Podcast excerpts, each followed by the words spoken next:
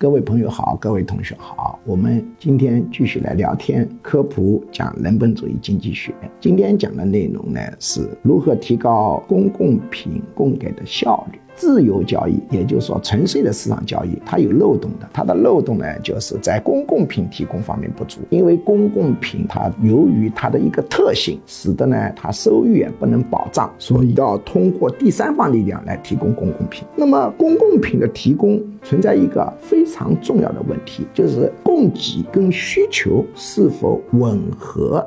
我们说吻合程度越高，我们公共品供给的效率就越高。实际上，公共品跟需求吻合，这是一个非常高难度的事情。有人说这有什么难的？公共品嘛，大家都需要。不是要注意啊，所谓的效率高是指什么呢？比方我现在要投一个亿，这一个亿呢，投到哪里呢？有人说就在就像教授学术办公室，上海宝山区友谊路一千五百三十八弄。这个别墅区外面修一条路，把路修好，那么大家需要不需要？那当然大家需要。但问题，公共品提供效率高的意思是什么呢？你每投入一个单位的钱，假定我们一个单位以亿计算，或者以一块钱计算，这个都没关系了啊。你每投入一个单位的钱，要投到哪里是最合理的呢？是投到需求强度最大的地方。不能笼统的说，我到门口修条路，大家都需求的，而是要比较现现在社会上公共品的需求缺口很多。比如说有幼儿园的需求，有医院的需求，有教育的需求，有孤寡老人扶助的需求，有失业人群的需求。这一个亿投到哪里？理论上讲，要投到需求强度最大的那一块。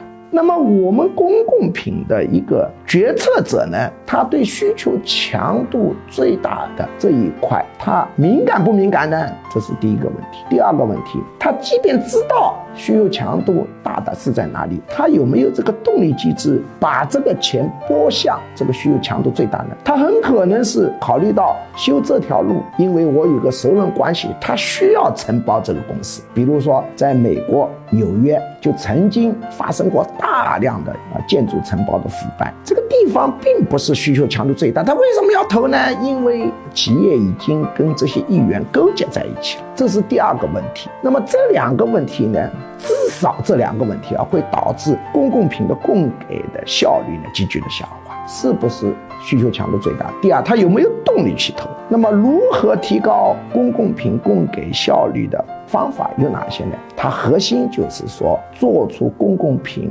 供应决策和实施的这帮人，对他们的绩效考核评估一定要跟使用者挂钩，就是要跟消费者挂钩。假定我拍板，这个投资的人投的好不好，是由我的领导来评估，那就麻烦了。应该是什么呢？使用者评估。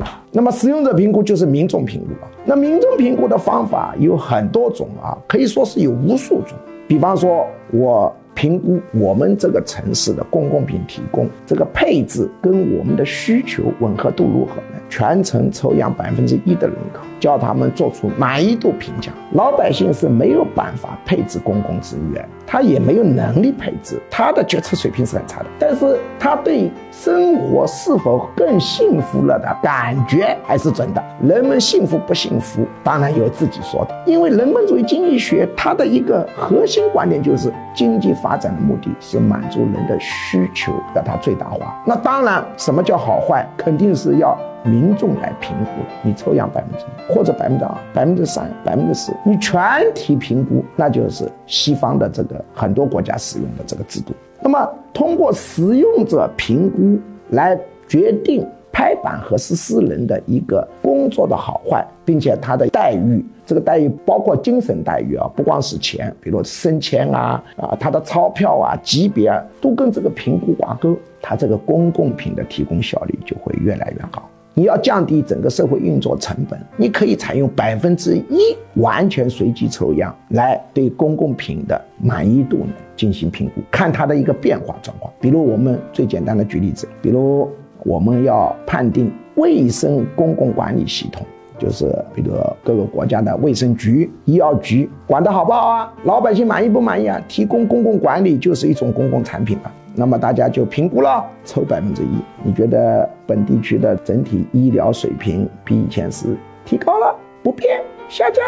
那么提高不变下降，如果会影响到这个卫生局局长的升迁、工资待遇、名誉、社会地位或者级别等等之类，那当然他就会抓紧这根弦，让我这个公共服务跟老百姓的需求满足程度提高，尽力挂起来。因为每一个系统拿到的资源都是有限的，但是你这个资源怎么用，需求满足度差异很大的，他就会竭尽全力把有限的资源用得最好。